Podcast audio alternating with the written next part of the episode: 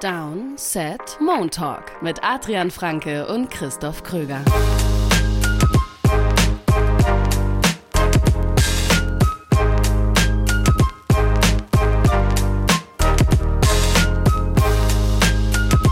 Montag, 11. Dezember 2023. Ihr hört eine neue Folge Montalk hier bei Downset Talk. Das ist der offizielle NFL-Podcast von RTL und wir sprechen über den 14. NFL-Spieltag dieser Saison. Einiges ist passiert. Es gab auch mal wieder einige überraschende Ergebnisse. Also zum Beispiel überraschend aufgrund der Menge an Punkten. Vikings gegen Raiders. 3 zu 0. Das war wirklich schade. Wir, wir hatten ja kurz vor, wir waren ja fast, fast in historischem Territorium, weil eine 0 zu 0 Overtime hat es noch nie gegeben. Also natürlich schon Spiele, die 0 zu 0 ausgegangen sind. Aber eine 0 zu 0 Overtime noch nie. Ähm, und ja. dann haben die Vikings halt doch noch dieses Field Goal irgendwie gekickt, aber. Ist das ja, eigentlich ein Scorigami, also ein Ergebnis, was es noch nie gab? Nee, oder? Nee, glaube ich nicht. Glaube ich nicht. Glaub und ich vor allem, wir hatten, ja, wir hatten ja letzte Woche auch ein, ein 6 zu 0, heute haben wir ein 3 zu 0. Ah. Also vielleicht kriegen wir nächste Woche ein 2 zu 0. So viel zur Offense-Revolution der NFL. Dann gab es auf der anderen Seite eine schöne Klatsche von den Jets gegen die Texans. 30 zu 6, hat auch noch niemand mitgerechnet, ganz sicher nicht. Aber vor allem die Bears haben die Lions geschlagen und auf die Lions muss man jetzt schon noch mal gucken im Saisonendspurt, ja. oder?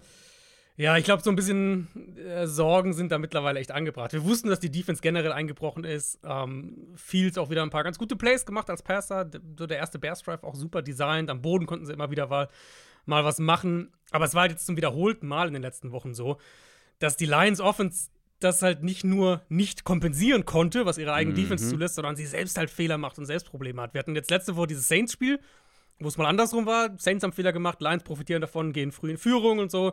Wird noch ein bisschen enger am Ende, aber sie gewinnen das dann. Aber die Wochen davor waren ja eben diese Spiele. Das erste Spiel gegen Chicago, ähm, äh, Green Bay, das Spiel an Thanksgiving. Dass sie halt wieder so Turnover, wieder Fehler, ein paar Protection-Probleme auch drin haben. Und das sind ja eigentlich die Stärken dieses Teams, so die Sachen, die Detroit tragen sollen.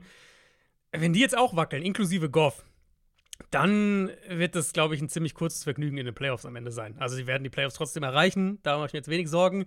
Ähm, mhm. Aber dann werden wir wahrscheinlich hier irgendwie sitzen, sag jetzt mal nach, nach einer Wildcard-Niederlage vielleicht, und werden drüber sprechen, naja, was hätte Detroit denn anders machen können? Und vor allem, wie geht es jetzt weiter? Und ich glaube, so, so ein bisschen diese ich meine, die stehen immer noch 9 und 4, die sind immer noch der klare Favorit, diese Division zu gewinnen, Playoff-Heimspiel zu haben. Aber ich finde so ein bisschen, wenn man auf die Lions guckt, so dieser, diese, dieser unschöne Ausblick, der rückt irgendwie jetzt immer näher. Ah, ich bin da deutlich entspannter bei den Lions. Also ich stimme dir natürlich grundsätzlich zu und kann mir auch gut vorstellen, dass wenn sie in die Playoffs kommen, dass das ein relativ kurzes Vergnügen wird. Aber mhm. ich finde es grundsätzlich nicht so schlimm, weil sie sind immer noch auf dem Weg, ein Top-Team zu, zu werden. Die sind hatten, sie das? Ja, sie weil das? vor der Saison. Ja, klar, also vor der Saison hat sich doch keiner hingestellt und gesagt, wir sind jetzt im absoluten Win-Now. Das nicht, aber. Oh, wir sind ein fertiges Top-Team. Das nicht, aber sie hatten halt in der vergangenen Offseason, also sie werden nicht noch mal so solche Ressourcen haben, um so einen, einen, einen Turnaround quasi anzuschieben weiter. Also wo Aber soll der nächste brauchen sie die nicht anschieben. Also sie brauchen ja nur Sicher? in der wenn Defense sie, mehr Qualität. Ja, wenn schon. sie Ben Johnson verlieren diese Offseason? Das, wird, das ist ein Verlust, der schwierig zu kompensieren sein wird, aber ich meine jetzt allein die Spielerqualität. Da haben sie in der Offense genug und vor allem sind das viele, viele junge Spieler. Das stimmt.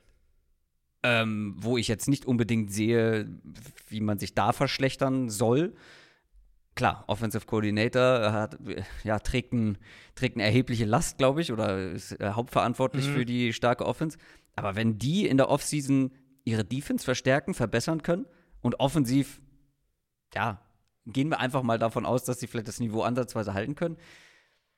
Ich, also, für mich war relativ klar, dass die jetzt keinen, keinen langen Playoff-Run hinlegen. Dafür sind sie dann doch noch eine Stufe die ganze Zeit hinter den Top-Teams gewesen.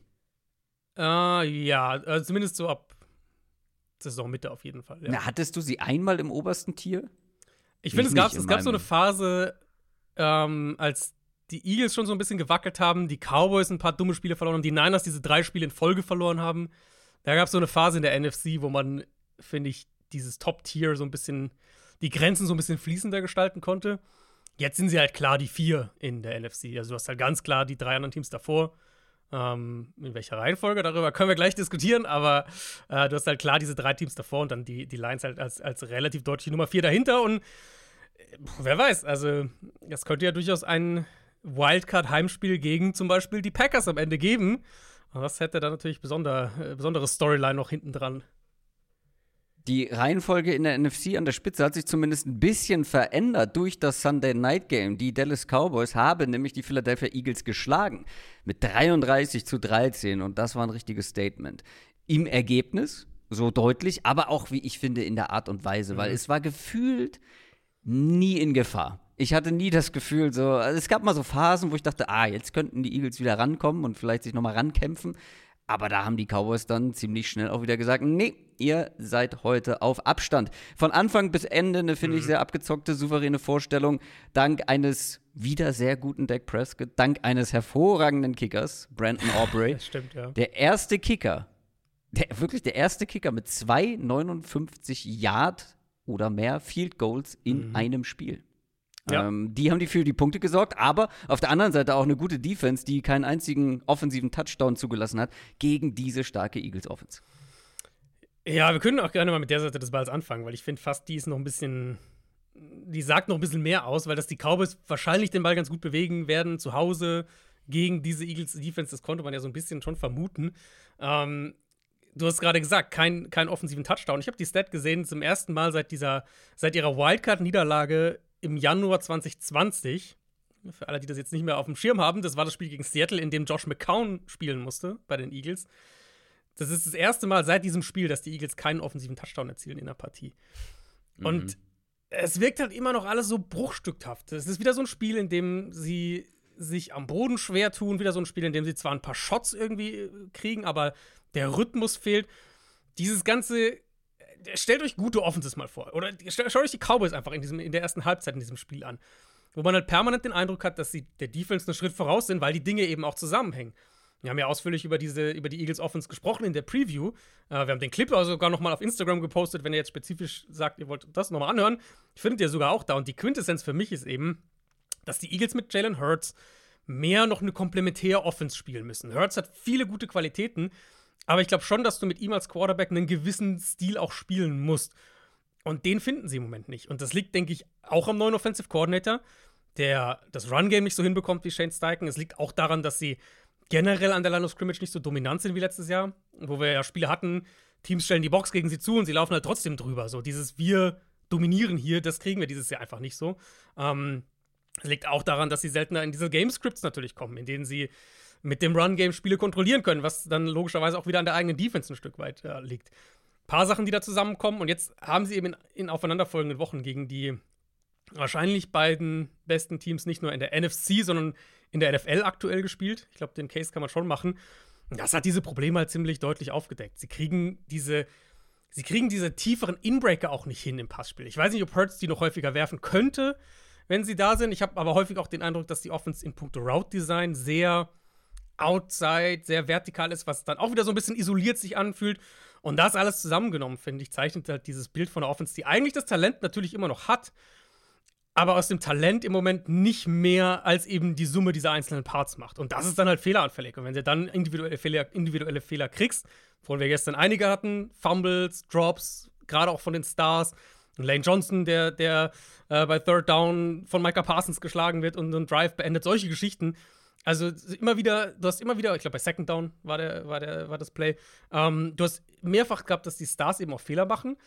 Und dann hast du eigentlich nie den Eindruck, dass selbst wenn sie einzelne Big Plays kriegen, die sie auch gestern wieder hatten, dass dem Ganzen ein, ein Rhythmus zugrunde liegt oder ein, ein Scheme, was das irgendwie mitträgt, zugrunde liegt. Und ich finde, so sieht es halt aus. Du hast eine fehleranfällige Offense, die immer noch jederzeit ein Play machen kann, aber auf die man sich nicht so richtig verlassen kann. Ja, du hast quasi alle meine Punkte schon zumindest angerissen, die ich hier auch noch stehen habe zur Eagles Offense. Und ich fühle mich auch schon irgendwo bestätigt in der Kritik, mhm. die ich am Anfang der ja. Saison hatte. Das ja, ist dann ja. so ein bisschen besser geworden zwischenzeitlich. Vielleicht lag es aber auch an den Gegnern natürlich. Aber gegen starke Ge Gegner sieht man dann halt schon, dass da etwas fehlt. Und ähm, das hast du gerade auch beschrieben. Aber drei Fumbles sind natürlich ein Killer. Du hast das Eagles Run Game angesprochen. Das hat dann irgendwann funktioniert, aber da lag man schon 18 Punkte hinten. Und ja, das äh, reicht dann halt nicht mehr. Und die Eagles Line-Probleme finde ich auch schon ähm, ja, wirklich jetzt über mehrere Wochen ähm, sehr, sehr überraschend deutlich, also wie viel Druck da auf Hertz kommt. Und auf der anderen Seite war dann halt auch die Secondary, ähm, gerade in der ersten Halbzeit, ziemlich luftig. Die brauchten wirklich diesen Fumble-Recovery-Touchdown, um überhaupt einen Touchdown zu machen.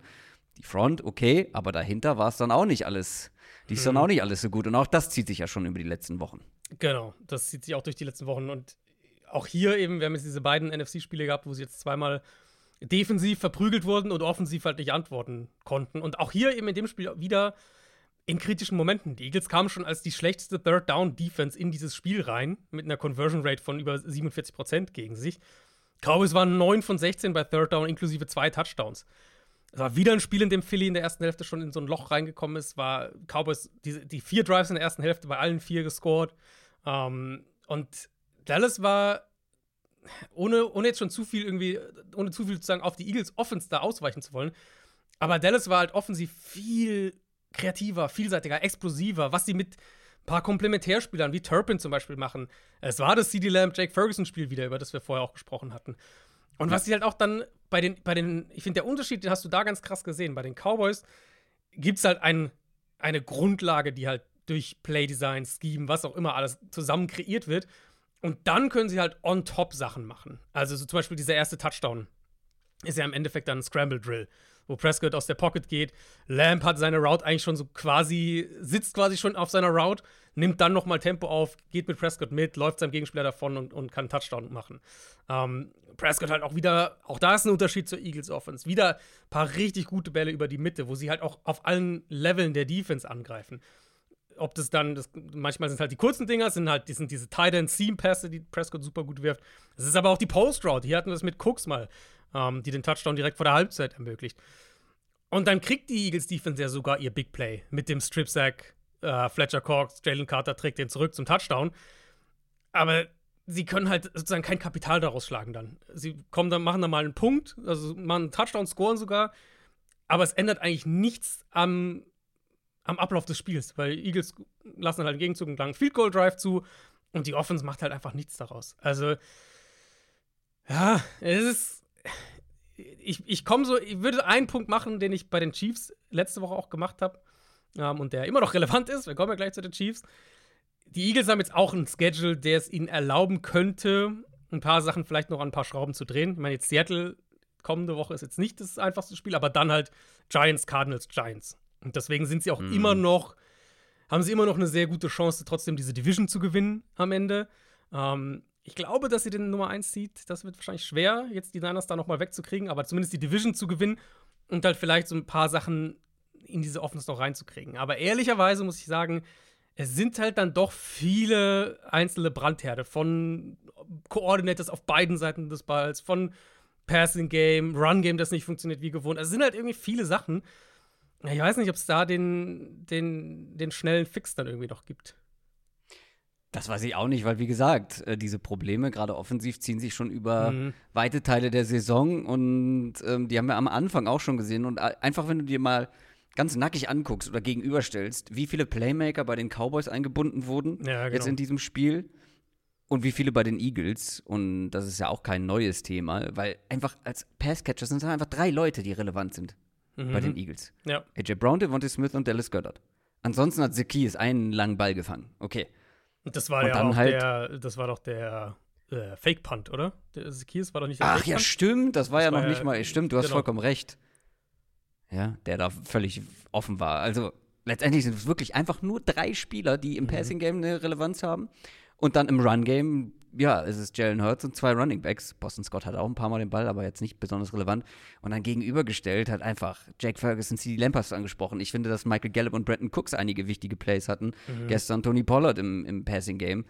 Ähm, ist natürlich auch äh, jemand, sogar Rico Dowdle hatte einen, einen Catch. Ähm, und das ist einfach, es wirkt viel mehr ich meine, das sagt es auch aus, das, was ich hier äh, gerade äh, so genannt habe, aber es wirkt auch so, dass halt einfach die Last auf viel mehr Schultern verteilt wird als bei den Eagles und dadurch mhm. auch irgendwo eine gewisse Unberechenbarkeit und eine höhere Baseline entsteht. Ja, Unberechenbarkeit ist, glaube ich, echt so ein Knackpunkt. Letztes Jahr, wenn wir die Eagles letztes Jahr analysiert haben, war ja ganz oft so ein Take, naja, das ist nicht kompliziert, was sie machen, aber es funktioniert halt, weil die Qualität so hoch ist und weil sie eben jeweils Antworten haben, wenn du eine Sache wegnimmst. Also letztes Jahr war es ja so ultra dominant am Boden. Okay, du konzentrierst dich aufs Run-Game, ja gut, dann hast du halt AJ Brown und, und Devonta Smith 1 gegen 1 und Jalen Hurts wirft den Ball über deinen Kopf. Und, und, und die haben lange Big Plays auf dem Wege. Das war ja das, hatten wir auch in der Preview drüber gesprochen, dieses ganze Thema letztes Jahr eben, heute ist es ein AJ Brown-Spiel, heute ist es ein Devonta Smith-Spiel und so weiter. Dieses Jahr kriegen sie das halt aber einfach nicht so hin, weil sie auch in diesen einzelnen Aspekten, selbst wenn wir jetzt sie isoliert betrachten und sie sind halt manchmal auch ein bisschen, fühlen sich isoliert an, nicht so gut sind. Run-Game, du musst jetzt nicht gegen die Eagles dieses Jahr, musst du nicht die Box komplett zuballern, um das Run-Game zu stoppen. Wenn man das, die Offense ein bisschen eindimensionaler macht, wenn man sie in, in, in lange Second Downs bringt. Die Shot-Plays sind immer noch da, aber ich finde, sie sind halt, sie, sie sind halt zu wichtig geworden, weil der Rest nicht so gut funktioniert. Und dann bist du eben in dem genau. Bereich so konstantes Passing-Game. Das ist nicht die Qualität, das ist nicht die Stärke dieses Teams. Und so haben sie ehrlicherweise letztes Jahr auch nicht funktioniert. Aber letztes Jahr haben sie halt, war das nicht schlimm. Und dieses Jahr aber fällt es halt viel mehr ins Gewicht. Und das liegt dann, wie gesagt, auch daran, ja, dass halt die, ein Stück weit die Defizite, die sie im Scheme haben, die Defizite, die Jalen Hurts als Passer hat, dieses Jahr noch viel mehr, noch viel prominenter in den Mittelpunkt rückt. Und das ist dann halt auch so eine, so eine, so eine Abwärtsspirale irgendwo. Ja, und auf der anderen Seite die Cowboys, das nächste richtig starke Spiel. Dak Prescott mittendrin in der MVP-Konversation und vor allem die Cowboys jetzt an den Eagles vorbeigezogen in der Division. Und das wird ganz spannend, weil ja, man ist jetzt vorbeigezogen. Du hast den Eagles Schedule angesprochen. Mhm. Wenn die jetzt trotzdem jedes Spiel noch gewinnen, dann sind die trotzdem ähm, Division-Sieger, dank der Tiebreaker, die dann, genau. dann auch ziehen. Also die Eagles, ja, genau. Genau, die Eagles, mhm. Entschuldigung. Mhm. Ähm, also die Cowboys haben zwar jetzt einen großen Schritt gemacht, aber trotzdem müssen sie sich darauf verlassen, dass die Eagles noch mal patzen in den Spielen, in den nächsten Spielen. Und selbst wenn sie nicht die Division gewinnen, wenn sie jetzt diese Form halten können, gerade offensiv, dann sind sie für mich ein größerer Favorit auf den, aufs Championship Game, auf den Super Bowl Einzug, whatever, als die Eagles. Ja, die Cowboys sind halt für mich immer noch so ein Team, ähm, für die wäre es wahnsinnig wichtig, dass sie einen Heimvorteil hätten, glaube ich, in Playoffs. Also nicht, dass sie auswärts nicht auch Spiele gewinnen können, aber zu Hause ist das ein anderes Team. Ich meine, sie haben ja auch da einen Rekord gebrochen, sind das erste Team aller Zeiten, das in jedem seiner ersten sieben Heimspiele in der Saison 30 oder mehr Punkte erzielt hat. Ähm, und wenn wir dann halt weiterdenken, und jetzt wirklich sagen, das läuft am Ende auf ein Niners Cowboys Championship Game raus, was sowieso der Angstgegner natürlich ist für Dallas. Das in Dallas zu haben, wäre halt schon unfassbar viel wert. Ich weiß, das, wird ein, das ist ein schwerer Weg, weil die Cowboys im Gegensatz zu den, zu den Eagles haben die Cowboys ja auch tatsächlich ein, ein Schedule, wo du noch einen, vielleicht zweimal verlieren kannst. Ich meine, die spielen jetzt die nächsten drei Wochen at Buffalo, at Miami und dann gegen Detroit. Da kann durchaus noch ein, zwei Niederlagen drin sein. Deswegen glaube ich, das werden sie nicht schaffen den Nummer 1 Seed. Es wird wahrscheinlich so sein, dass sie am Ende als Wildcard, als fünfter Seed, äh, als Auswärtsteam bestehen müssen. Ähm, aber das wär, für die wäre es schon, glaube ich, echt wichtig. Für die wäre es, mhm. glaube ich, am wichtigsten ähm, von diesen NFC-Top-Teams im Vergleich den Heimvorteil zu haben. Dann schauen wir auf die Spitze der AFC. Da gab es auch ein direktes Duell, beziehungsweise ja, genau genommen war es kein direktes Duell um die Spitze, weil da sind die Buffalo Bills aktuell nicht, aber trotzdem zwei der besseren Teams dieser Conference über die letzten Jahre hinweg gesehen. Ich versuche diese Überleitung zu rechtfertigen irgendwie. Ihr merkt es schon. Aber die Bills haben sich zumindest insofern wieder hier in die Spitzenteam-Konversation gebracht, weil sie ein Spitzenteam geschlagen haben. Denn mhm. sie haben gewonnen gegen die Kansas City Chiefs mit 20 zu 17. Unfassbar wichtig für Buffalo. Wir haben es in der Division Preview, nicht in der Division Preview, in der äh, Game Week Preview, wenn ihr so wollt, ja, schon thematisiert. Die müssen dieses Spiel eigentlich ja. gewinnen, um im Playoff-Rennen zu bleiben. Und das dann noch nach einer sehr, sehr turbulenten Woche hinter den Kulissen, da können wir auch noch drüber sprechen. Und bevor wir über die Bills sprechen und über dieses Spiel sprechen, ist es halt leider eine Sache hängen geblieben an diesem Spiel, wofür mhm. die Chiefs natürlich auch selber sehr gesorgt haben, um genauer zu sein, Andy Reid und Patrick Mahomes allen voran Mahomes auf dem Feld und danach in der Pressekonferenz. Denn die Chiefs sprechen jetzt zum zweiten Mal in Folge vor allem über die Schiedsrichter. Und wir können über die Situation gleich sprechen. Mhm. Meine Eingangsfrage ist aber trotzdem, verklärt da jemand so ein bisschen die eigene Unfähigkeit, offensiv genug zu machen, um Spiele zu gewinnen? Oder haben die Chiefs da einen Punkt? Ich glaube, es ist viel Frust dabei, ehrlich gesagt. Also auch Mahomes wir kennen ja Mahomes wirklich als einen Quarterback. Selbst wenn was wir dieses Jahr oft genug gesehen haben. Receiver lässt er den 50-Jahr-Touchdown fallen und solche Geschichten. Mhm. Mahomes ist sehr ruhig an der Sideline. Er würde auch niemals, also sage ich jetzt einfach mal so, der würde niemals einen Teamkollegen zum Beispiel angehen. Sondern er ist wirklich sehr ruhig, eher so in dem Ding, ich bin gefasst, orientiert euch an mir, so diese Art Führungsstil, was ich sehr mag. Ich glaube, das ist ein sehr positiver ähm, Quarterback-Trade. Ich glaube, hier, hier kam halt viel Frust raus. Meine, gegen die Chiefs, äh, gegen, die, gegen die Packers, diese Szene mit der, mit der Pass-Interference, haben wir auch drüber gesprochen, für mich eine klare Sache. Und da gab es auch ein, zwei andere Geschichten, wo man vielleicht sagen kann, der, das war glücklich für Kansas City, gerade auch in der, in der Schlussphase gegen die Packers. Bei dem einen Play, bei diesem MVS-Shot-Play, haben sie halt einen klaren Case, das ist eine Pass-Interference-Strafe. Hier haben sie halt keinen Case. Das ist für mich erstmal der wichtigste Punkt. Und ich habe die, ich habe äh, die, das, das Transkript vom, von dem, was der Ref gesagt hat, dazu habe ich, auf, äh, hab ich auf Twitter gepostet. Das findet ihr, wenn ihr es wörtlich Wir müssen einmal, glaube ich, über die Situation selber genau. sprechen, damit jeder weiß, äh, genau. was passiert ist. Also es war kurz vor Ende, ich glaube noch genau. anderthalb Minuten auf der Uhr. Die Chiefs hatten, ich glaube, ist eigentlich auch irrelevant, ich glaube, zweiter Versuch war es. Ähm, und das ist das Play, wo der Ball, wo der Pass auf ähm, Travis Kelsey geht. Kelsey mit einem, mit ihm, ja, oder von ihm schon fast typischen Lateral Pass, also ein Pass zurück gesehen. aus vollem Lauf, ja. also das traut auch nur er sich, auf Kadarius Tony und der läuft in die Endzone und damit wären die Chiefs vorne gewesen. Aber es liegt eine Flagge auf dem Feld mhm. und die Strafe ist, Kadarius Tony hat sich in der Neutral Zone befunden. Das heißt, sein Fuß mhm. war auf Höhe des Balls und die Neutral Zone ist die Länge des Balls beim Snap oder vor dem Snap. Und da darf nur der Center rein in diese Neutral Zone. Sprich, Kadarius Tony stand zu weit vorne, stand genau. über die Line of Scrimmage. Und halt sehr deutlich. So. Also nicht, dass du diskutieren kannst, nicht, dass du irgendwie genau. sagen kannst, da kommen jetzt hier drei Zentimeter, sondern es war halt wirklich, also äh, mir ist es ehrlicherweise ein Rätsel, wie er das selber nicht sehen kann in dem Moment. Und äh, der, ich glaube, so viel von der Kritik im Nachhinein war ja dann auch so nach dem Motto, ja, ja, der können doch die Refs darauf hinweisen, dass er da falsch steht. Und ich fand da also, die Antwort sehr, sehr gut vom Ref, ja. weil er sagt halt, wenn uns ein Spieler fragt, ja. dann weisen wir ihn auch gerne darauf hin. Impliziert halt relativ klar, dass Kadarius Tony ihn nicht gefragt hat, also sich nicht orientiert hat danach. Ähm, du siehst auch nicht, dass Tony mal vor dem Snap irgendwie zur Seite gucken würde. Also dieses sieht ihr ja ganz oft, wenn, wenn sich die Offense aufstellt, einer der Receiver guckt nochmal kurz zum, zum Ref, macht ein kurzes Handsignal oder sowas, so nach dem Motto, ey, stehe ich richtig, passt es so, irgendwie in der Richtung. Sieht man nicht bei Tony, ich glaube nicht, dass er das gemacht hat. Und dann steht er halt so weit vorne, dass es halt einfach so eklatant ist, dass du das halt, das ist halt einfach eine Flagge. Also, das war, wäre ein unfassbares Play gewesen, aber es ist halt einfach eine Flagge und die musst ja. du auch werfen in dem Moment. Ja, also, ich habe, ich bin noch mal in die Recherche gegangen ähm, und habe versucht, alle möglichen, möglichen Blickwinkel oder mhm. Kameraeinstellungen zu finden, die so rumgegangen sind. Ist übrigens auch ein schönes Meme, ähm, Meme-Paradies, diese Szene ähm, auf Social Media. Aber normalerweise, du hast es ja gerade schon angesprochen, das mit dem Ref-Checken, gerade der Receiver, der an der Line steht, mhm. also der on the line steht, der checkt eigentlich immer. Oder zumindest gibt es einmal einen Blick nach draußen. So, stehe ich, okay, ist alles okay? Ja, okay, super. Natürlich ist da in der Situation ein bisschen Druck drauf, aber es ist nicht so, dass die irgendwie sich mega beeilen und no huddle und so, sondern alle setteln sich erstmal ganz ruhig. Und ich habe eine Szene aus dem All 22 gesehen, weil in der Live-Übertragung stehen sie ja alle schon. Also die mhm. Einstellung, die man da sieht, da stehen sie alle schon. Es gab vorher eine Wiederholung, da stehen sie und ähm, da wäre es auch schon längst zu spät, um mhm. diesen Check mhm. zu machen aus Tonys Sicht. Deswegen war ich mir da unsicher. Ich habe jetzt eine Szene gesehen aus dem All 22 wo Tony zwar sich noch so ein bisschen settelt, aber schon seine Füße stehen und die anderen sich erst noch sortieren. Auch da sieht man leider nicht ganz klar, ob er vielleicht vorher schon gecheckt hat. Trotzdem würde ich da jetzt mal den Refs glauben.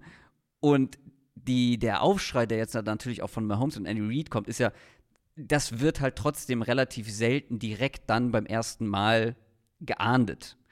Ja, es ist eine Strafe, aber trotzdem glaube ich, kommt es regelmäßig vor, dass im Spiel so etwas passiert. Und das meinte Andy Reid ja im Nachhinein auch, dass er dann von den Refs hingewiesen wird: hier, ey, dein Receiver Nummer so und so. Der muss ein bisschen aufpassen, wo er mhm. steht. Der stand jetzt schon gerade in der Neutral Zone. Ja. Natürlich musst du das, natürlich musst du das hier an der Stelle äh, flaggen. Und es ist auch egal, was danach passiert. Und es ist auch den Refs egal, weil wenn ihr genau hinschaut, die Flagge kommt direkt nach dem Snap. Mhm. Der Ref weiß nicht, was danach kommt. Der Ref weiß nicht, dass der Ball für ein neues First Down geht. Der, Ball, der Ref weiß nicht, dass daraus ein Touchdown entsteht. Sprich, er sieht die Situation, der Ball wird gesnappt, er zückt die Flagge. Also es ist komplett unabhängig. Es ist natürlich ärgerlich, dass das dann beides so zusammenkommt. Ja. Du musst es flaggen und ich finde es halt auch borderline unprofessionell jetzt, was die Chiefs da machen. Ja, Frust hin oder her. Wir reden hier immer noch über das Team, was gerade im Super Bowl eine sehr enge Entscheidung zu ihren Gunsten kurz vor Ende äh, entschieden bekommen hat. Und jetzt stellt man sich hin und sagt, okay, ja, unser Spieler hat zwar äh, einen Foul begangen, aber das dürft ihr in der Situation nicht pfeifen. Hä? Das verstehe ich überhaupt nicht. Ja, wie gesagt, ich glaube, da ist halt viel Frust dabei. Es gab ja dann direkt danach das Play, wo Von Miller sich auch ehrlicherweise so ein bisschen äh, bewegt Richtung Neutral Zone, wo du vielleicht auch eine Flagge hättest werfen können. Das trägt dann noch zusätzlich dazu bei. Ähm, aber im Kern auch diese Reaktion von Mahomes, der natürlich in dem Moment super gefrustet ist, dann direkt nach dem Play an der Sideline einen Helm wegwirft. Aber das so. kann ich verstehen. Genau, kann ich Das auch kann ich voll verstehen. Ich kann, da kann ich die Aufregung auch verstehen. Ja, Aber dann stellst du dich nicht im Nachhinein vors Mikrofon und gibst den Refs an irgendetwas eine Schuld. aber das, ich glaub, und ich glaube, dass halt gerade Andy Reid und Patrick Mahomes, von denen wir das dann insbesondere mit ein bisschen Abstand nach dem Spiel nicht kennen, Ja. unterstreicht halt, glaube ich, dass einfach da doch einiges an Frust sich in den letzten drei Monaten angesammelt hat. Und Aber das rechtfertigt das doch nein, nein, nein, das recht, nein, nein, nein, das rechtfertigt das nicht, aber ich glaube, ich versuche halt nur so zu erklären, Ja. wo das halt herkommt, so ein bisschen. Und einer meiner, also einer meiner Punkte, die ich hier aufgeschrieben habe, war so, man denkt eigentlich, man hätte jeden Weg gesehen dieses Jahr, wie Chiefs Receiver Spiele verlieren können. Oder mit gravierenden Fehlern halt dazu beitragen können. Und das hier Ja. ist dann halt einfach nochmal Next Level. Ähm, und ich fand, das Kuriose mit diesem Play irgendwo war auch, es hätte in die Saison gepasst, wenn Buffalo auf diese absurde Art und Weise ein Spiel verloren hätte. Es hätte in deren Saison perfekt Stimmt. reingepasst. Ja. Und es passt aber halt auch, dass die Chiefs es auf diese Art und Weise dann letztlich nicht gewinnen, weil wir dann irgendwie wieder bei dieser Receiver-Thematik landen. Ähm, und also, klar, der Frust von Mahomes, Tony darf halt so ein bescheuerter Fehler einfach nicht passieren. Jetzt mal ganz simpel gesagt, Tony darf, darf sich da nicht so bescheuert aufstellen und er muss das nochmal vernünftig checken. Und selbst wenn er das nicht checkt, er guckt ja die ganze Zeit nach innen, muss er halt sehen, dass er im Prinzip weiter vorne steht als der Center. Das muss ihm auffallen, ganz einfach. Das muss ihm auffallen. Ähm, Genau. Und also, wenn er nicht mit dem Ref checkt an der Seite, muss man das eigentlich sehen, weil er steht ja, also ja, du sagst vor dem Center, beziehungsweise vor der Hand des Centers. Genau. Das kann dann aus der Perspektive vielleicht mal ein bisschen, das kannst du dann vielleicht in dem Moment nicht richtig sehen. Er steht ja auf Ballhöhe. Aber- also er steht ja quasi Ja, parallel genau. zum Ball, mehr oder weniger. Ja, das, da gebe ich dir komplett recht. Das muss ihm auffallen. Vor allem, er steht halt einfach zwei Körperbreiten, wenn man so will, vor dem Tackle. Ja. Also klar, er muss nicht auf Höhe des Tackles stehen, aber er steht wirklich so weit vor allen ja, anderen. Ja, ja, ja. I don't know. Ist schwer Das zurecht. passt auch ins Bild von Kadarius Tony, ne? Machen wir uns nichts vor. ja so, so irgendwie so ein mentaler Fehler für einen unfassbar talentierten Spieler. Ja, passt irgendwie rein. Wenn wir es mal ein bisschen ansonsten aufs Spiel drehen wollen, es war ja dann auch wieder, es war ja, das war die Szene, die über allem steht. Ähm, Rashi Rice mit dem Fumble, auch nochmal so ein bisschen Receiver-Thematik. Ich meine, Rice hat sich echt etabliert. Mhm. Rice war der Einzige, aber ja, come on. Ich wollte Genau. gerade sagen. Der, der hat absolut auch Plays gemacht. Also wirklich der eine, der halt neben Kelsey irgendwie was macht. Und auch der eine, dem Mahomes zu vertrauen scheint, ehrlicherweise. Dass der dann halt auch diesen Fumble noch hat, das passt dann irgendwie auch wieder mit rein. Und dann war es für Kansas City halt das ganze Spiel über wieder eine super zähe Geschichte. Ähm, ich hatte mein, es geht am Ende 2017 aus, jetzt nicht so, dass die Bills hier irgendwie die Sterne vom Himmel gespielt haben, aber ich hatte bei den Bills mehr den Eindruck, dass sie halt starke Phasen hatten und dann schwächere Phasen hatten in dem Spiel. Und bei Kansas City hatte ich mehr das Gefühl, das war zäh durchweg, durch das ganze Spiel durch. Ähm, vor allem Ich natürlich fand die auch schon, dass Hälfte. bei den Bills ein guter Krampf war über, über weite Strecken. Auf jeden Fall. Insgesamt auf jeden Fall. Und die zweite Hälfte generell war ja wirklich eine Defense-Schlacht, eigentlich im Prinzip. Ja. Ähm, fing ja für Kansas City auch schon eigentlich vor dem Spiel an, mit der Nachricht, dass Isaiah Pacheco nicht spielen kann. Hm. Der hatte sein wahrscheinlich bestes Saisonspiel letzte Woche gegen die Packers. Run-Game, wir haben auch davor drüber gesprochen. Ich glaube, das Run-Game generell als Identität wäre, auch jetzt im weiteren Saisonverlauf ist, kann das noch super wichtig für Kansas City werden. Das ist halt im Fall der Chiefs schon auch mit Pacheco verknüpft, weil er ist der gefährlichste Runner, er ist der beste Runner, der physischste, mit der meisten Power, mit der meisten Explosivität, ähm, den sie haben. Nicht die beste Vision, aber halt alles andere, finde ich, ist er der beste Runner, den sie haben.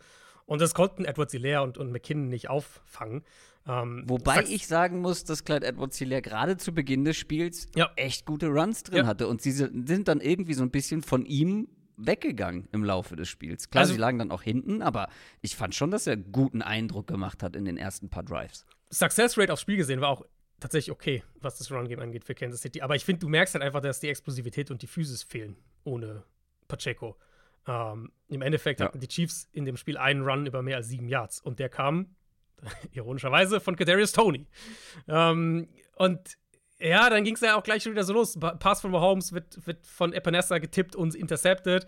Und ich fand, es war so ein Spiel, in dem man ganz früh auch wieder den Eindruck hatte, dass Kansas City einfach offensiv was fehlt und was sie halt, dass es ihnen viel schwerer fällt, negative Situationen umzudrehen. Jetzt nicht aufs Spiel insgesamt nur gesehen, sondern halt auch ein Beispiel, der Drive nach dem ersten Bills-Touchdown, wo sie, da haben sie eine Incompletion bei zweiter und sieben, Penalty bei dritter und, bei dritter und sieben und dann kommen sie in dritter und zwölf, wo wir bei Mahomes schon so oft gesehen haben, dass er das trotzdem konverten kann. Und in dem Fall ist es halt ein Checkdown zu McKinnon, der keine Chance hat, einen First Down zu holen. Und selbst in dem Spiel haben wir, finde ich, also in dem Spiel, in diesem defensiven Spiel generell, haben wir bei den Bills und bei Allen, finde ich, noch mehr gesehen, was halt daran geht, in diesen Situationen Plays zu machen. Von Allen individuell, aber auch von seinen mhm. Mitspielern irgendwo.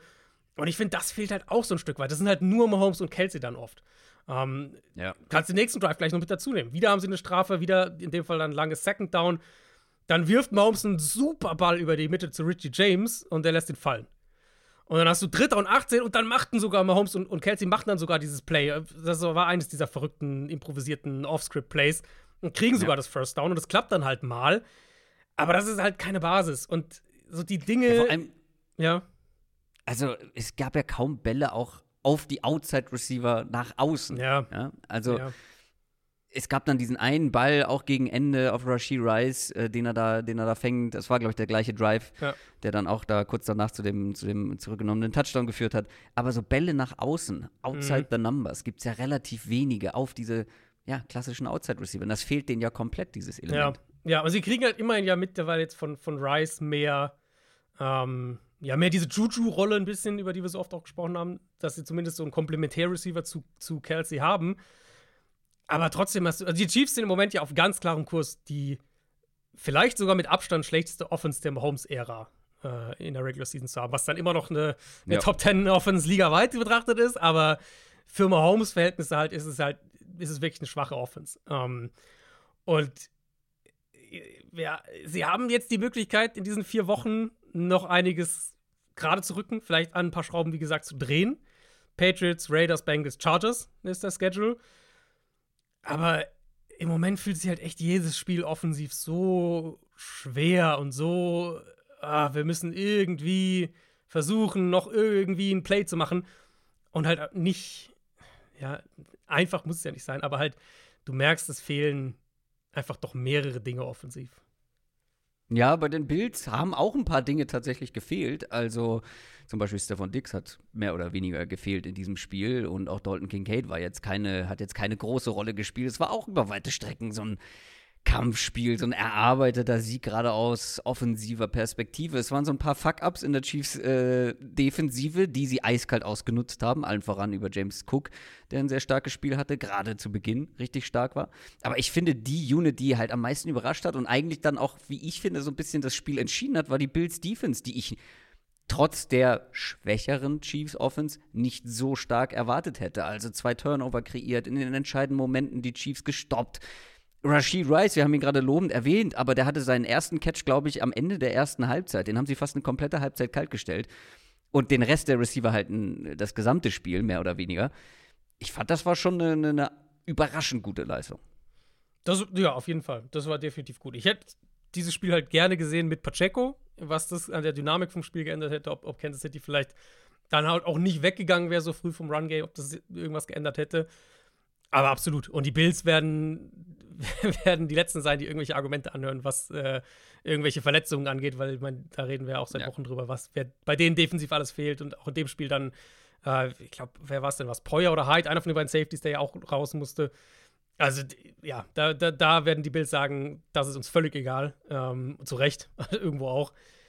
Ja, ich ich muss ehrlich sagen, ich war positiv überrascht, um das mal auf die andere Seite zu drehen, vom offensiven Gameplan, mit dem Buffalo hier am Anfang reingegangen ist. Gerade so dieses, wie sie die Running Backs, wie sie Cook natürlich vor allem ins Passspiel einbinden, das fand ich war echt positiv so früh im Spiel. Da haben mhm. sie gegen eine Defense, die, ähm, die einen ihrer, also die Nick Bolton ihren, ihren Top-Linebacker zurückkriegt, Greenlaw noch raus. Vielleicht kannst du hier und da ein bisschen angreifen mit, mit den Running Backs im Passspiel. Und sie haben Cook ja auch wirklich viel rumbewegt. Ähm, die, bei dem ersten Touchdown, das war das Play, wo sie die durch die Motion vier Spieler auf einer Seite der Formation kriegen, bringt die Coverage halt dann wirklich auch durcheinander in dem Moment und Cook rennt dann weg einfach und, und Allen legt den schön mit Touch über den Linebacker drüber. Ähm, Cook fand ich war früh ein Faktor auf eine Art und Weise, wie ich es sehr, sehr positiv finde und gerne mehr sehen würde für diese Offense. Weil ich glaube, das kann halt auch ein, ein Stück weit ein Motor sein für die Bills. Und dann haben sie ihre Explosivität früh im Spiel gefunden. Deswegen meinte ich vorhin, ich fand, die Bills hatten halt am Anfang so ein bisschen eine Phase, wo sie, wo es offensiv runder aussah. Zumindest mal halt so für ein paar Drives nacheinander oder relativ nah beieinander. Ähm, und dann halt Quarterback-Run-Game. War auch ein Teil davon. Hatten wir auch vorher drüber gesprochen. Chiefs Defense ist spezifisch für Quarterback-Runs anfällig. Da haben sie Allen auch, auch designt, fand ich ganz gut eingebunden. Und Allen hat halt auch ein paar sensationelle Plays einfach wieder gemacht. Also dieser Pass zum Tight End bei 4. und 1, der Quarterback-Draw in die Stackbox, den er zum, zum Touchdown da irgendwie durchpusht. Dieser Ball, wahrscheinlich der verrückteste dieser Ball auf Murray, ähm, der den noch fummelt und, und wo es unklar war, ob das überhaupt ein mhm. Catch ist oder nicht. Äh, aber von Allen natürlich auch ein wahnsinniges Play. Er hatte seine blöde Interception drin, das muss man halt wieder sagen. Dritter und vier. Da hat er sogar mal Zeit in der Pocket und, und trifft aber eine ganz blöde Entscheidung, wirft den zu spät zurück über die Mitte und der der Underneath-Verteidiger kommt runter zum Pick. Aber die Bills haben Allen, finde ich, in dieser Playmaker-Form halt dann auch im zweiten, in der zweiten Hälfte gebraucht. Weil sie am Anfang, fand ich, einen guten Gameplan hatten. Gut reingekommen sind, Ball gut gelaufen sind auch. Ähm, wie gesagt, Cook im Passspiel.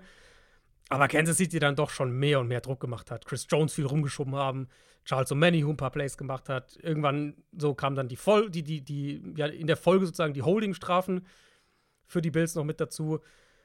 Und dann war es halt wirklich so ein, so ein defensives, permanent auf Messers Schneide-Spiel. Ähm, und die Bills haben dieses Spiel halt oft verloren dieses Jahr und, und die haben es mal gewonnen.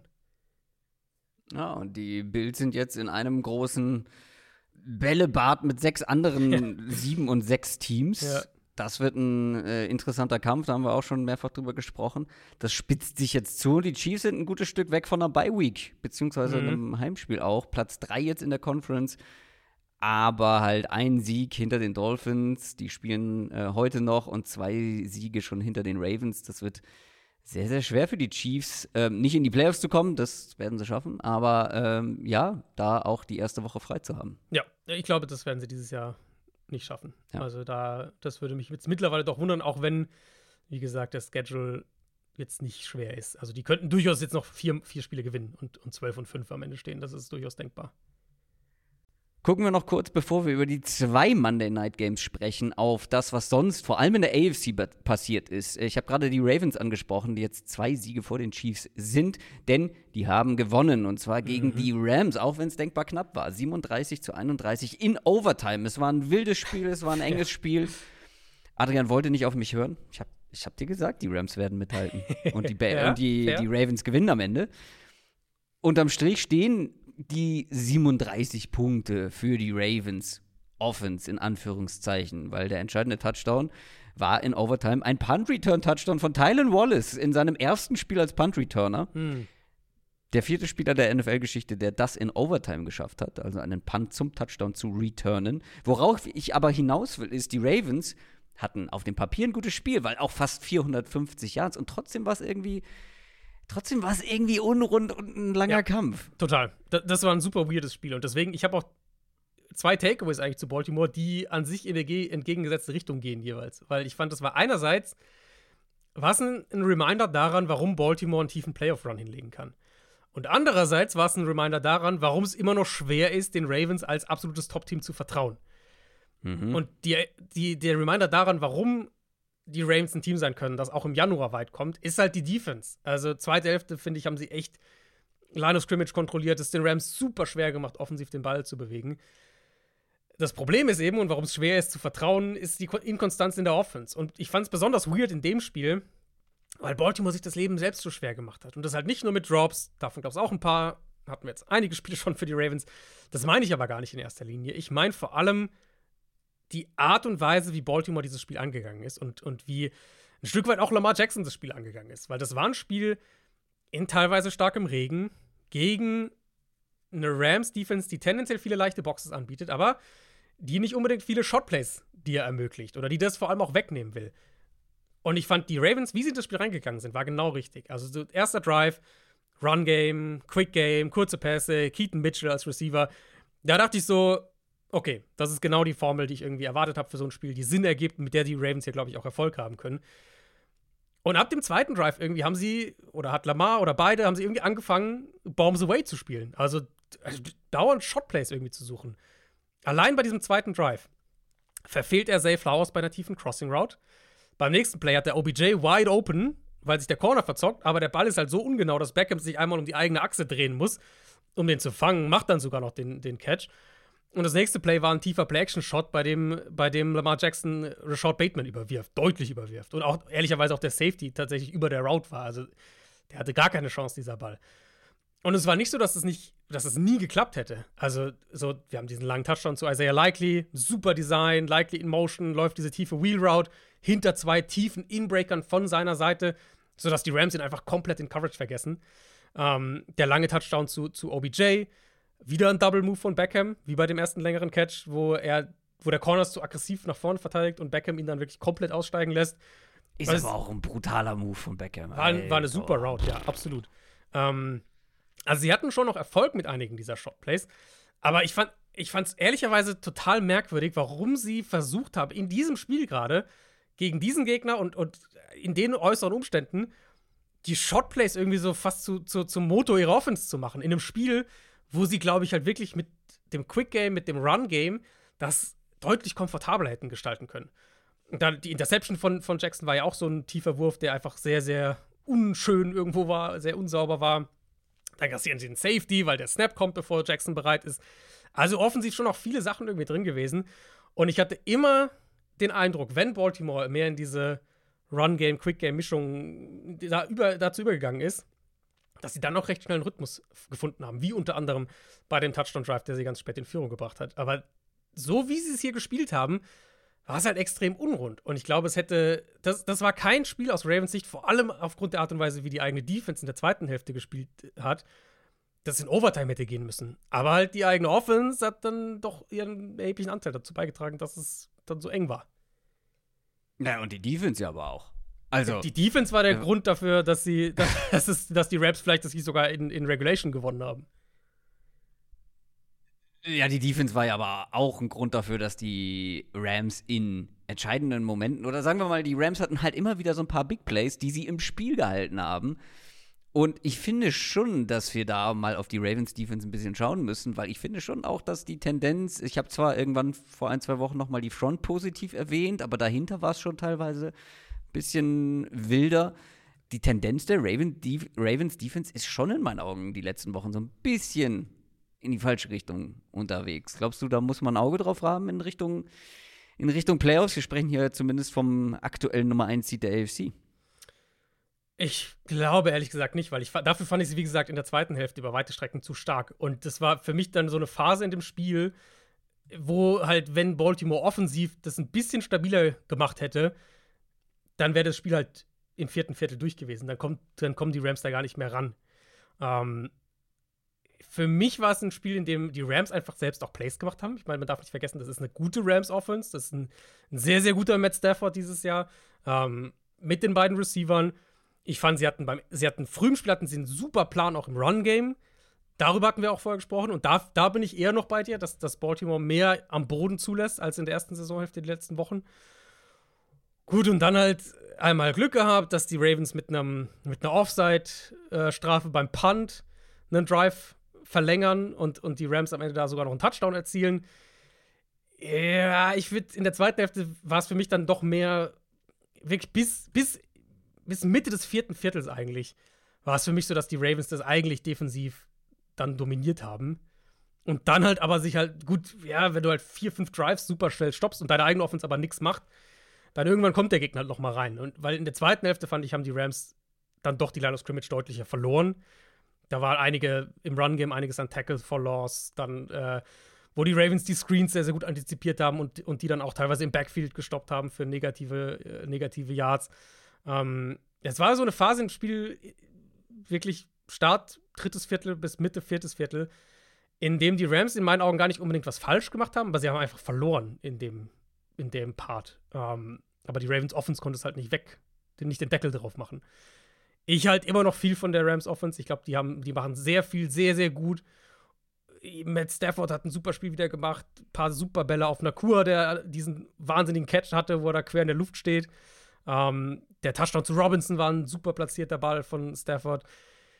Ja, wie du hier wieder ins Rams-Bettchen zurückgekrochen kommst. Ich, nein, nein, ich, also ich Nachdem bin halt bei du hier gar keine Chancen äh, eingeräumt hast vor dem Spiel. Ja, also sowas. Na, war es ja für mich aber umso positiver, es da so Eck hier zu sehen. Ich fand, dass es offensiv, dass Stafford einfach wirklich viele gute Plays gemacht hat.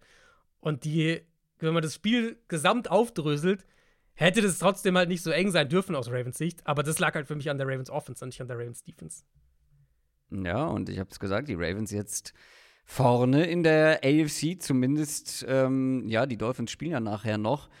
Und die Rams, ja, für die war das schon ein kleiner Rückschlag im Wildcard-Rennen, aber da ist trotzdem noch alles möglich, denn wenn man da nach vorne schaut, gibt es ja auch noch, ja, vor allem mit den Vikings ein Team, was jetzt nicht unschlagbar wirkt. Mhm. Aber ähm, in der AFC ist es, wie gesagt, so ultra spannend. Ich habe die sechs, sieben und sechs Teams schon angesprochen. Die Steelers, die Colts, die Texans, die Broncos, die Bengals und wie gesagt die Bills. Und dann gewinnen die Browns plötzlich wieder mit Joe Flacco. Ja. Ja, also sie haben ja auch direkt nach dem Spiel gesagt, Flacco ist der Starter für den Rest des Jahres, was glaube ich auch absolut logisch ist. Ähm, ich ich finde, also zum einen ist die Storyline natürlich wahnsinnig witzig, dass Joe Flacco mit seinen, ich glaube, 38 oder was er mittlerweile ist, von der Couch kommt und halt direkt echt guten Football spielt. Also jetzt auch das natürlich jetzt gut gemessen daran, was man erwarten kann. Jetzt nicht Oder an den äh, anderen Backup-Quarterbacks der Browns. äh, korrekt oder an den anderen Backup-Quarterbacks, die so ligaweit sich dieses Jahr äh, Mhm. tummeln. Ähm, aber ja, ich finde, Flecko macht es echt sehr, sehr in Ordnung. Und, und du siehst halt, wie die Offense funktioniert mit dem Play-Action-Passspiel, wie sie einen David Njoku mehrfach einfach komplett frei kriegen über Play-Action-Designs und, und Flacco, ich finde, was Flacco der Offense gibt, ist halt mehr Ruhe. Also Ruhe, wenn, der, wenn er Druck kriegt, Ruhe im Sinne von in der Struktur der Offense zu spielen, Plays, wenn nötig, dann aus der Pocket halt zu machen. Gut, ein Flacco, Joe Flacco kann halt auch nicht äh, wahnsinnig viel kreieren, jetzt außerhalb der Pocket, sagen wir es mal so, aber er find, ich finde, er spielt halt diese Position sehr, sehr ruhig. Und das tut der Offense gut. Und wenn sie dann halt, und das ist natürlich Teil der Formel, wenn sie dann halt so ein Spiel von ihrer Defense kriegen, mit mehreren Turnovern, Martin Emerson ein super Spiel macht, wo halt die, die Jaguars ihnen auch, ja, Trevor Lawrence ehrlicherweise auch zwei, drei Dinger ihnen halt schon auf dem Silbertablett serviert, so ein bisschen. Das ist ja letztlich die Formel. Die Defense macht genug Big Plays und die Offense ist halt Komplementärteil so ein bisschen dazu. Und, letzt, und, jetzt gestern fand ich, war die Offense sogar mehr als das. Also, ich sag's mal so, für mich, wenn ich eines dieser Teams aussuchen müsste, mit, die jetzt alle mit Backup-Quarterback unterwegs sind, also Browns, ähm, im Moment die Steelers, die Colts, die Bengals, ich will die Browns in den Playoffs sehen, weil das ist für mich das Team, das am ehesten irgendwas machen kann, in meinen Augen. Zweiter Super Bowl Ring für Joe Flacco incoming. Das- ja, aber die Bengals können auch ja einiger, einigermaßen was machen. Ja, ähm, mit Browning, weil das ist ja auch das Problem jetzt für diese ganzen Teams und auch für die Bills, die ja zwar gewonnen haben, aber so kein Stück näher gekommen sind, weil irgendwie die Broncos gewinnen, die Bengals gewinnen, die Browns gewinnen und irgendwie bleibt dieses Feld so nah beieinander. Einerseits ja, so und, und andererseits aber wurde es ja noch enger, was ja für Buffalo unterm Strich auch wieder gut sein kann, weil halt Steelers, Colts und Texans verlieren. Also du hast so, das ganze Ding ist halt noch mal enger Ja, ja, klar, geworden. das, das meinte ich ja. Das wird Genau. wieder enger. Ähm, aber wenn jetzt zum Beispiel die Bengals nicht gewonnen hätten, die Broncos nicht gewonnen hätten, ähm, dann werden die Bills schon auf jeden Fall näher dran. Das Problem für Buffalo wird halt tatsächlich sein, dass sie einige dieser Tiebreaker schon verloren haben. Also sie haben ja äh, gegen die Bay Broncos verloren, oder? Gegen die Broncos haben sie verloren. Ja, gegen die Broncos verloren. Äh, gegen die Bengals verloren. Da sind schon mal zwei direkte. Ja, stimmt, ja. äh, sie, haben, sie haben gegen Jacksonville verloren, sollte das nochmal relevant Mhm. werden. Sie haben halt generell durch die Art und Weise, wie die Saison bisher für sie gelaufen ist, einen relativ schlechten Conference-Record. 4 und 5 aktuell. Also die Bills werden wahrscheinlich mehr Siege halt brauchen oder einen Sieg mehr brauchen als, als so diese, viele dieser anderen sieben und sechs Teams. Die Bengals sind halt für mich echt faszinierend, weil das hätte ich noch am wenigsten gedacht. Bei den Browns hat man so drauf geguckt und gesagt, ja gut, Top 3 Defense, wir wissen, dass das ein gutes offensives Scheme ist, wenn, wenn Flacco das halbwegs umgesetzt kriegt, geht da vielleicht was.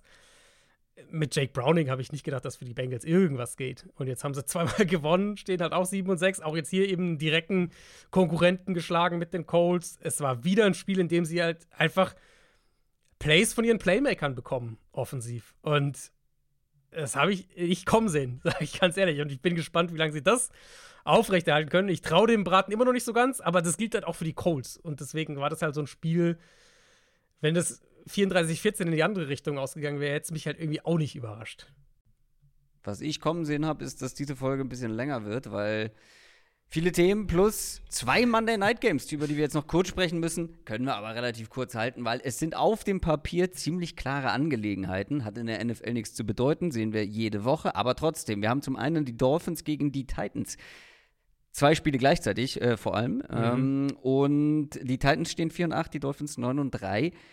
Die können gleichziehen mit den Ravens an der AFC-Spitze und das sollten sie auch tun, weil sie sind ja. mit 13,5 Punkten favorisiert von den Buchmachern. Und wir haben ja auf der einen Seite ja eigentlich eine Top 5 Offense gegen eine auf jeden Fall nah an Flop 5 Defense. Und mhm. wenn man dann auch noch guckt, wer bei den Titans so ausfällt ja. defensiv mit ja. Äh, Jeffrey Simmons und Christian Fulton allen voran, es wird für die Dolphins ein paar gute Match Matchups geben im Laufe des Spiels. Sollte so sein, ja. Devon A-Chain ist ja auch wieder da.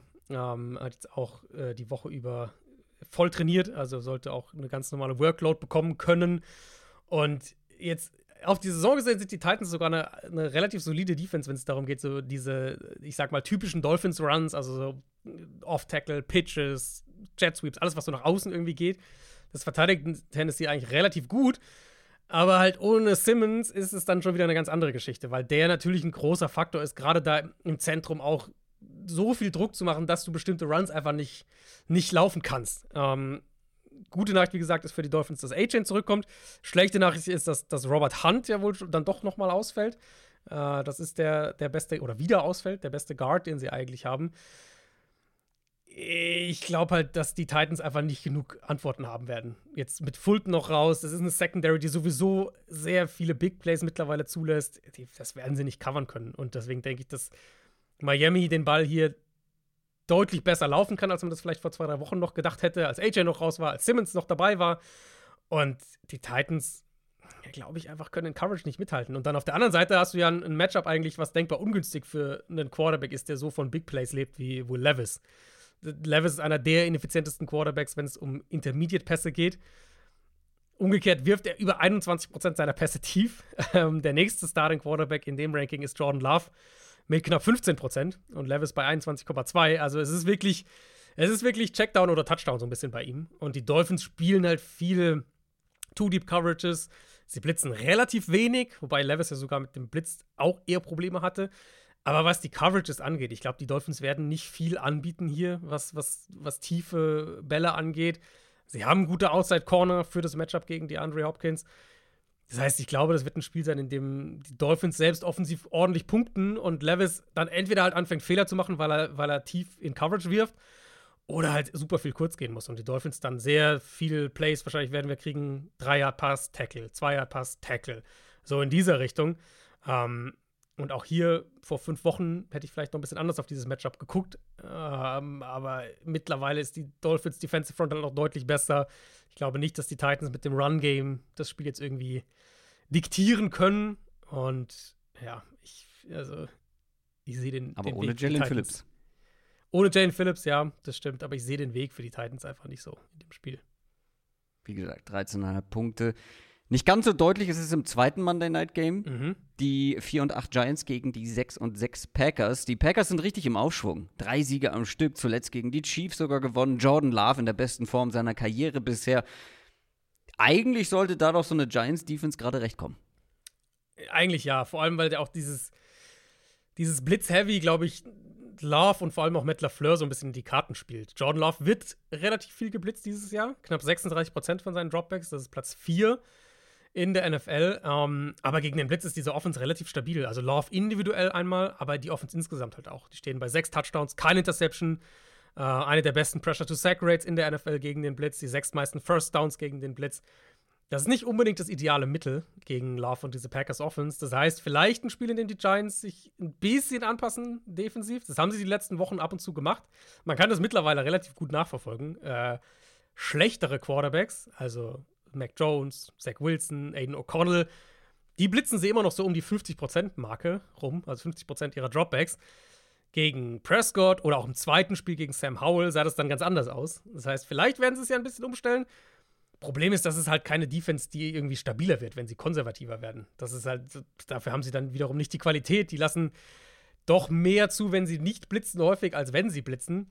Und das bringt sie halt an diesen weirden Punkt, wo sie entweder so ein bisschen ja, so ein bisschen halt, entweder du gehst halt aggressiv und wirst ab und zu dafür verbrannt, oder du blitzt halt nicht und bist aber in deinen Coverages vor allem super anfällig. Dann haben wir Dexter Lawrence ist, ist angeschlagen, äh, ich, die Packers kriegen Aaron Jones zurück, da wird wahrscheinlich auch im Run-Game ein bisschen mehr gehen für Green Bay.